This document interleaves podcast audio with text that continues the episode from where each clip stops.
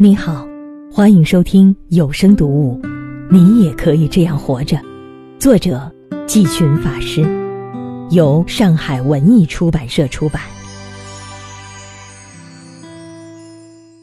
什么是盂兰盆会？它和孝道有什么关系呢？盂兰盆会是佛教法会之一。自传入中国以来，在民间广泛流传，成为香延至今的重要传统节日。《佛说盂兰盆经》记载，木莲尊者见母亲因生前造作恶业，在地狱备受煎熬，悲伤不已，发愿救母。虽然他是佛弟子中的神通第一。却因其母罪障深重而无力援手。木莲哀痛，祈求于佛陀。佛陀告知，可于七月十五以百味饮食供养十方僧众，以此功德令过去父母得离恶道，同时也令现世父母健康长寿，死后升天。此即盂兰盆会的缘起，因法会主要为超度亡者而设，又称鬼节、亡人节。这一天是僧团经过三个月精进修行之后的自恣日，又称佛欢喜日，是殊胜而吉祥的日子。盂兰盆会之所以会在众多佛教节日中受到国人的特别重视，和儒家大力提倡孝道的文化背景有关。但是，儒家所提倡的孝，主要是建立于伦理纲常之上，侧重于现世责任，而对亡者，虽有慎终追远之说。终究是语焉不详的，因为儒家对亡者的世界避而不谈。所谓“未知生，焉知死”，那么以祭祀来追远，除了纪念意义之外，究竟能使祖先获得什么利益呢？这成了一个被搁置而又让人心存疑惑的问题。可以说，《盂兰盆经》的传译正是对此做了解答，让人们认识到通过什么方法才能使故去的亲人真正得到帮助，而不只是一种纪念，一种生者感到慰藉的形式。随着这一法会的盛行，木莲救母的故事也传入民间，以文学、戏剧。艺术等种种方式加以演绎，历千年而不衰，成为弘扬孝道的重要题材。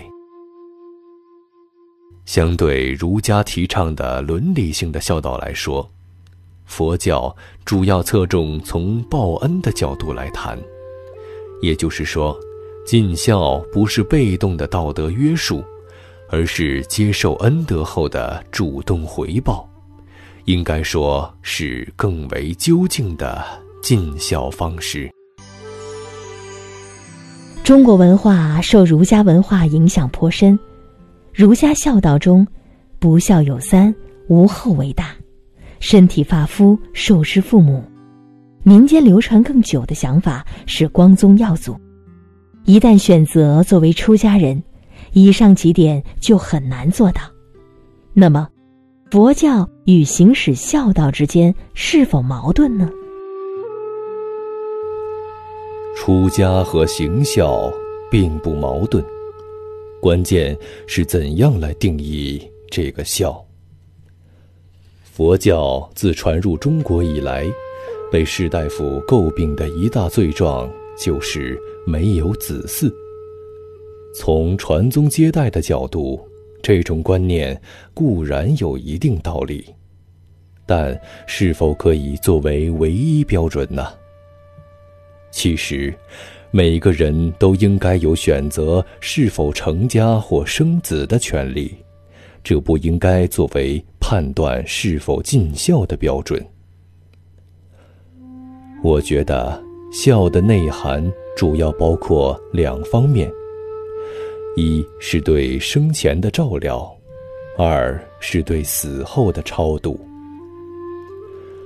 关于第一点，需要澄清的是，虽然出家人离开了世俗的家庭，但并不逃避对父母的赡养。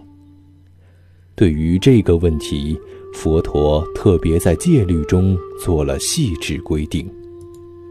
比如，父母生活困难或无法自理，出家人应供给衣食所需，或亲自照料。当然，佛教提倡的关怀并不局限于生活，关键还是要引导他们学佛，使之身心安康、快乐无忧。关于第二点，正是出家修道的意义之一。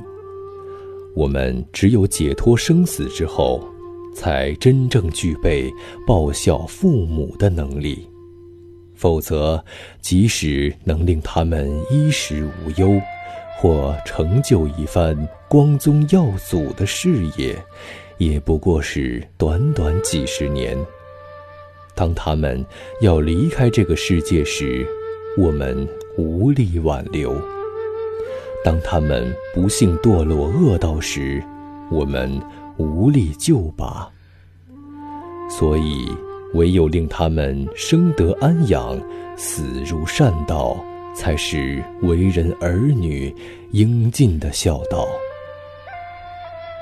正如明代莲池大师所说：“恩重山丘，五顶三生未足愁；亲得离尘垢，子道方成就。”父母恩重如山。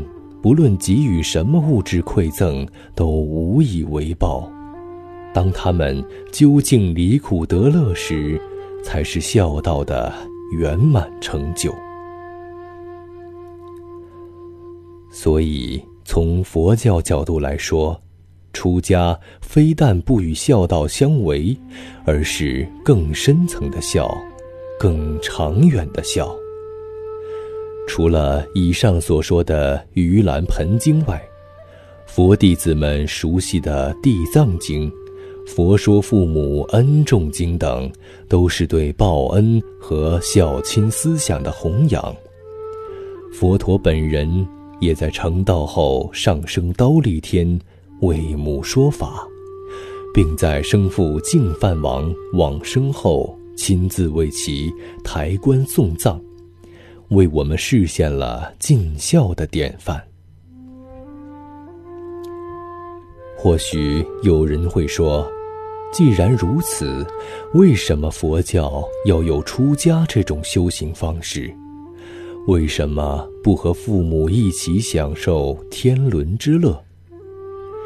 这是因为世间亲情是建立在贪着之上，是有粘性的。这种粘性又会加深贪着，使人们对此产生依赖。但世间一切都是无常的，即使骨肉至今，也终有离散的一天。贪着越深，依赖越深，由此带来的伤害就会越大。出家。就是从这种彼此束缚的关系中超越出来，将有粘性的贪恋净化为法缘，升华为大爱。从佛教的角度来看，父母和子女之间是一种什么样的关系呢？从中国传统的伦理来看，父母对子女具有绝对权威。这种权威从哪里来？其实是建立在强烈的贪着和占有之上。换言之，很多父母是把子女纳入自我的一部分，而不是将之作为独立个体看待，从而造成一种扭曲失衡的关系，痛苦也就在所难免。而从佛教角度来看，父母和儿女只是因为缘分走到一起，并没有必然的从属关系。任何一方都没有权利来主宰另一方。父母不能要求子女绝对服从，子女也不能要求父母满足自己的一切要求。双方都是具有独立人格的个体，虽然有亲情有血缘，但也应该彼此尊重，而不是以这种亲情和血缘作为占有对方的砝码。在尊重的同时，佛教也提倡惜缘。佛教认为，在父母和儿女之间。必然有着特别深厚的缘分。有道是：“儿女是债，有讨债，有还债，无债不来。”不论来的是什么，终归是有它的缘由，有它千丝万缕的宿世纠葛，所以要安然接受。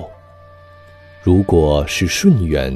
固然要心存感恩，如果是逆缘，同样要心存感恩，因为当下就是化解往昔恶业的机会，把握这个机会，才能转逆缘为顺缘，而不是让这种不良关系带入未来生命，生生世世的互相缠绕。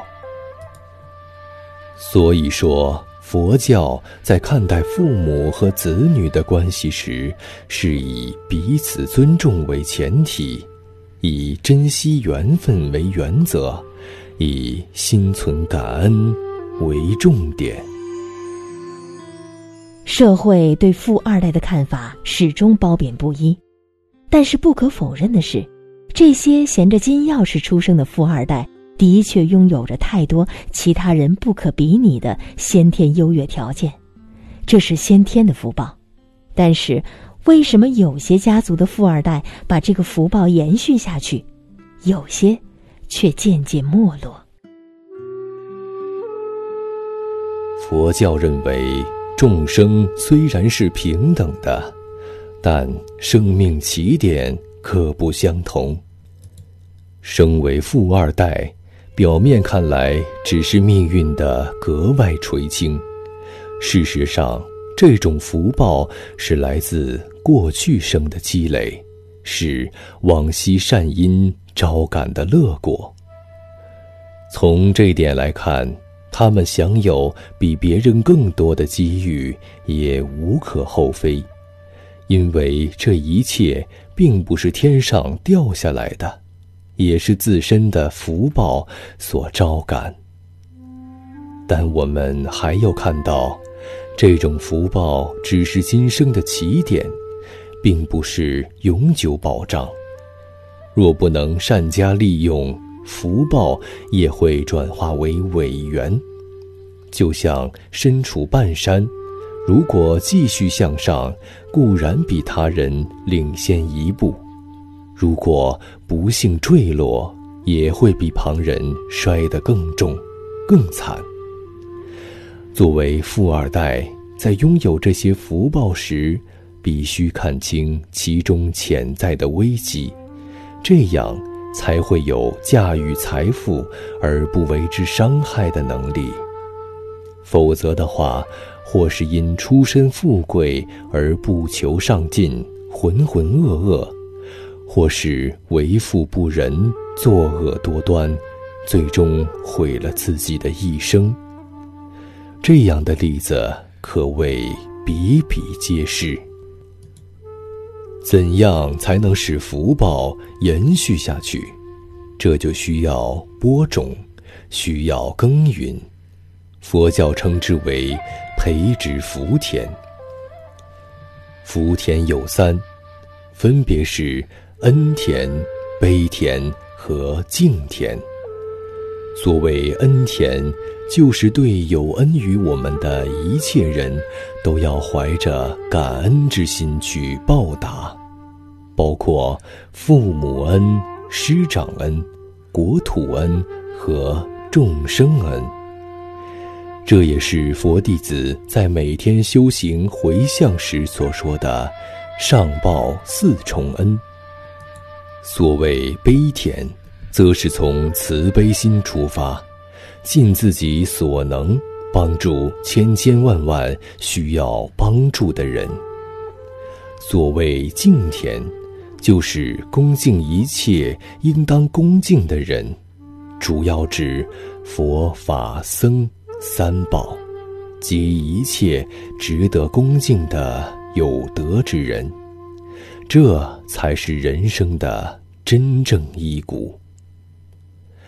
事业上的成功主要取决于机遇和能力，其中机遇主要和福报有关，包括往昔的积累，也包括今世的培植。有一分耕耘，才会有一分收获，在这一点上，每个人都是平等的。如果不再播种，再丰厚的田地也会渐渐荒芜。以上节选自有声读物，你也可以这样活着。更多详情，请搜索关注“找回自己读书会”微信公众号。下次见。